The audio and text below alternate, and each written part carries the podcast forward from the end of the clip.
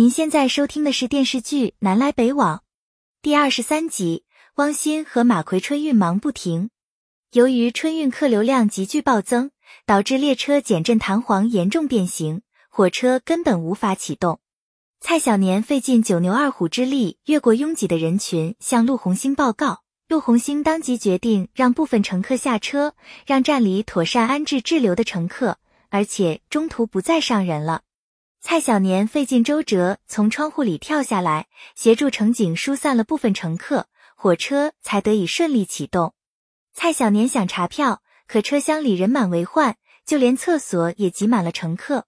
有一个乘客左顾右盼，双手紧紧捂着自己的肚子，突然跳到行李架上，大声惊呼：“有人要杀他！”汪鑫和马奎闻讯赶来，乘客情绪激动，在车厢里乱指一通。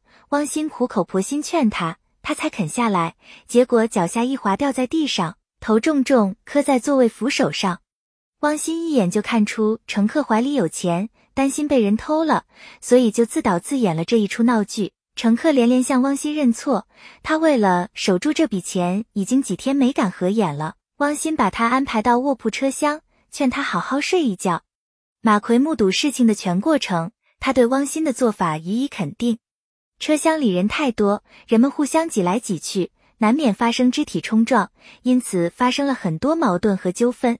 老人因为尿急，只能用塑料袋解决，其他人也效仿，他们费尽周折才挤到厕所。里面有人在吃饭，双方一言不合就发生了激烈的争执。乘客赌气把一袋尿泼在厕所乘客的身上，双方大打出手。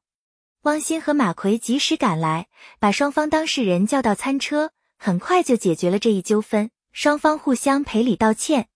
一个男乘客困得睁不开眼睛，就靠在旁边女乘客肩膀上打盹。女乘客误以为男乘客是流氓，就来找汪鑫和马奎求助。马奎三言两语就替他们解开误会。马奎帮彭永利缝扣子，马燕因为吃醋对他冷嘲热讽一番。彭永利放学回家。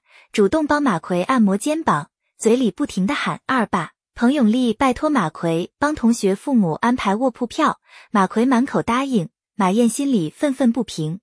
马上就期末考试了，彭永利想搬到学校复习，马奎给他钱和粮票，马燕心里很不痛快。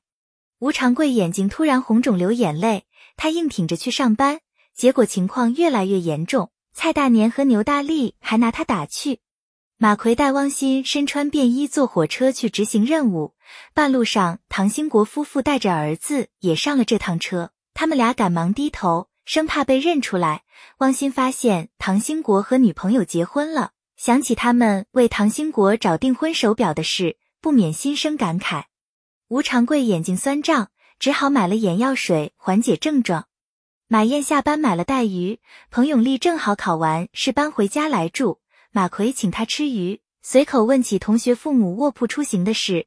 马奎给李车长写了一张纸条，没想到临时换了汪永革。汪永革没给那对夫妇安排卧铺，让他们到餐车上待了一夜。马奎得知此事，对汪永革更加怀恨在心。吴长贵点了眼药水，也不见缓解，视力越来越差。妻子劝他尽快去铁路医院检查，吴长贵却不当回事。马燕带马奎来商店买鞋，马奎不舍得花那么多钱，马燕只好陪他回家。牛大力喊吴长贵去院里看电视，吴长贵找各种借口推辞。牛大力大惑不解，一早来找吴长贵，吴长贵不想让人知道他的病情，大白天还戴着墨镜。牛大力好奇打听他的情况，吴长贵顾左右而言他，牛大力只好失望而去。本系列音频由喜马拉雅小法师奇米。整理制作，感谢您的收听。音频在多音字、英语以及专业术语方面可能会有不准确的情况，如您发现错误，欢迎指正。更多电视剧、电影详解音频，敬请订阅关注。